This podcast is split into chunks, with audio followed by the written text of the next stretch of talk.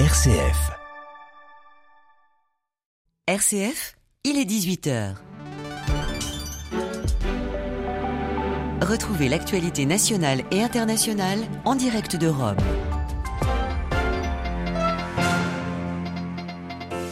Phénix de la vie politique italienne, mania des médias, entrepreneur Silvio Berlusconi est décédé ce lundi. Le pape François salue dans un télégramme un tempérament énergique. Deuil national en Italie ce mercredi. Ce sera le jour des funérailles d'État. De plus en plus d'armes nucléaires dans le monde, malgré les traités, la course à l'armement continue et la Chine augmente son arsenal de manière inédite. Dans ce journal, nous irons aussi au Nigeria où le président de la Banque centrale a été arrêté pour soupçon de fraude fiscale. Nous parlerons aussi de la lutte contre le travail des enfants en cette journée qui leur est dédiée, appel du pape François dans un tweet ce lundi et l'UNICEF s'alarme d'un chiffre en constante augmentation. Radio Vatican, le journal Delphine Allaire. Bonsoir, il était une figure incontournable de la politique italienne, Silvio Berlusconi, décédé à 86 ans à Milan ce matin, pluie d'hommages nationaux dans la péninsule italienne et dans le monde pour l'ancien président du Conseil, resté 9 ans au pouvoir au total. Le pape François salue dans un télégramme le tempérament énergique du Cavaliere depuis sa chambre d'hôpital du Gemelli à Rome, où il poursuit sa convalescence. Le souverain pontife, né la même année que l'ancien entrepreneur milanais, témoigne à la famille Berlusconi sa participation sincère à ce deuil. Deuil national observé en Italie ce mercredi auront lieu les funérailles d'État en la cathédrale de Milan à 15h, présidée par l'archevêque de la cité lombarde, monseigneur Mario Delpini. L'épiscopat italien partage aussi aujourd'hui ses condoléances citant des fonctions exercées avec engagement et passion. Et Silvio Berlusconi, homme d'affaires, de médias, de politique, de sport, a évidemment marqué de son empreinte indélébile la politique italienne, comme nous l'explique Giuseppe Politologue à l'Université de Rome, Tor Vergata l'homme qui a littéralement participé à la construction du bipolarisme italien, qui a montré après toute une histoire italienne de politique sans une vraie caractérisation personnelle. Avec lui, c'est d'abord l'homme. Il a mis son image, son visage, son nom en avant sur la représentation personnelle, sur la manière de communiquer, sur l'utilisation de l'image et de l'argent. Il a sans doute fait école en Italie, mais pas qu'en Italie. Hein. Il y a une superposition entre, entre entreprise marketing et politique. Le parti entreprise. Hein, N'oublions jamais, en 94, Forza Italia n'avait aucune cellule sur le territoire. Qui devenait la cellule et le leader local de Forza Italia était le directeur de Fininvest, cette filiale financière. Et c'est d'ailleurs probablement dans toute l'histoire de la République italienne les seules deux années où vous avez vraiment un parti de type national. Parce que autrement, le parti italien typique, parti communiste, démocratie chrétienne, c'est toujours une sorte de fédération de cellules locales avec des fiefs locaux. Giuseppe Bettoni, politologue à l'université Tor Vergata de Rome et cascade de réactions internationales. À Moscou, Vladimir Poutine a salué une personne chère, un vrai ami, un grand ami d'Israël pour Benjamin Netanyahou également. Le monde ne se dirige pas vers la dénucléarisation, bien au contraire. Malgré les traités, la course à l'armement continue. Les neuf puissances nucléaires augmentent ou modernisent leurs arsenaux. C'est ce que montre un rapport sur la prolifération nucléaire publié aujourd'hui par le CIPRI l'Institut international de recherche sur la paix à Stockholm. Un pays a tout particulièrement investi dans ses capacités nucléaires, la Chine. À Stockholm, Carlotta Morteo.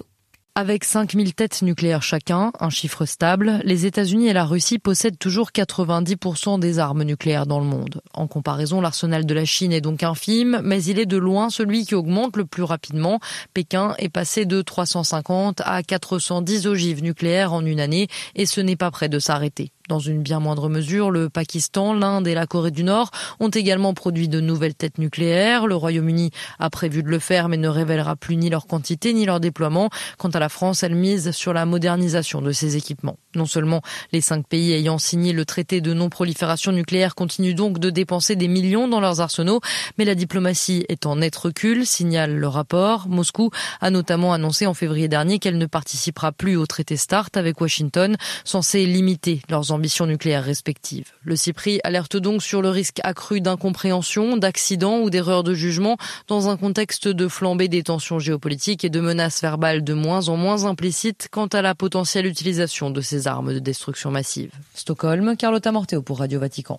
La Chine qui promet de parler libre-échange avec le Honduras maintenant que l'État d'Amérique centrale a rompu ses relations avec Taïwan il y a plusieurs semaines. Le temps s'ouvre pour des négociations commerciales entre les deux États. Il s'agissait là d'une promesse de campagne de la nouvelle présidente du Honduras, Xiomara Castro. Seuls 13 États reconnaissent encore Taïwan, dont le Paraguay et le Saint-Siège.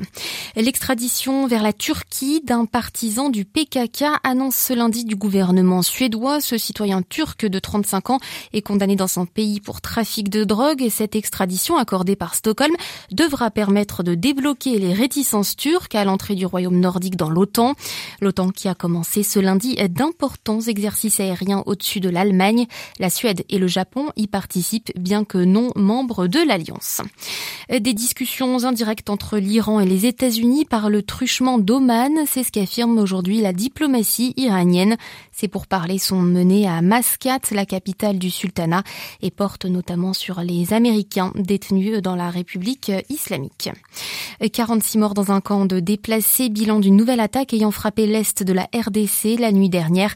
Il s'agit de civils abrités dans le camp de Lala en Iturie. Ce site de Lala est à 5 km d'une base de casques bleus des Nations Unies.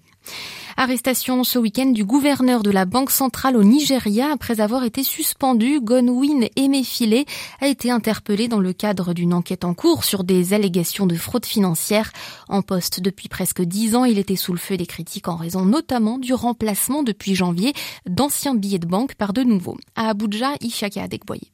Selon des indiscrétions, le gouverneur arrêté est accusé de malversation financière pendant le processus de remplacement des billets de banque de Naira, la monnaie locale, contre de nouveaux billets qui avaient plongé le Nigeria dans une pénurie de liquidités, d'argent sans précédent. L'ex-gouverneur est accusé aussi de parrainage de terrorisme dans le sud-ouest du Nigeria où sévissent des séparatistes du Biafra.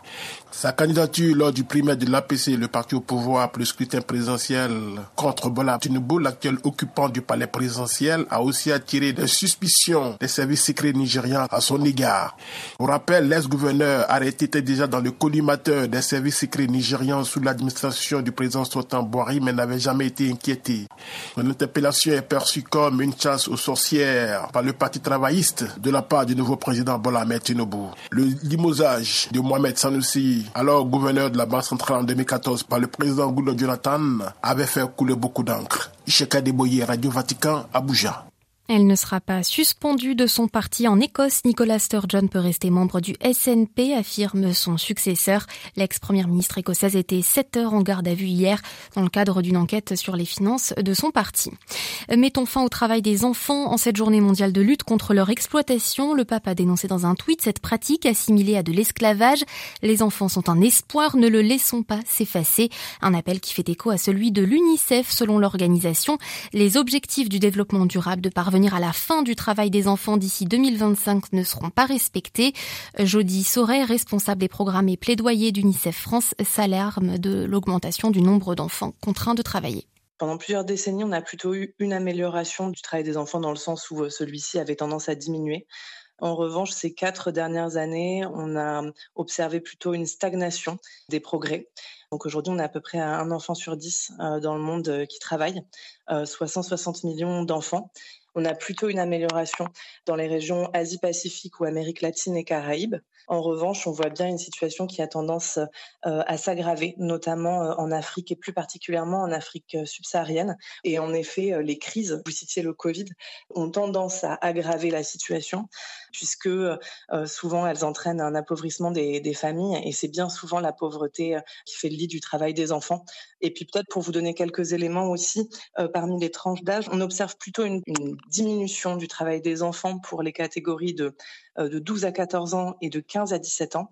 En revanche, le travail des enfants a eu tendance à augmenter chez les jeunes enfants âgés de 5 à 11 ans, donc les enfants les plus jeunes, et ça génère une forte inquiétude pour l'UNICEF. Des propos recueillis par Jérôme Raymond, un mot de la santé du pape François. L'évolution post-opératoire se poursuit bien. Le pape continue à s'alimenter normalement. Il a reçu l'Eucharistie ce matin et s'est ensuite consacré à ses activités professionnelles. Information du Vatican en début d'après-midi. Ainsi s'achève ce journal. Mille merci de votre écoute et fidélité à Radio Vatican. Nouvelle édition en direct demain 8h30 heure de Rome. Très belle soirée.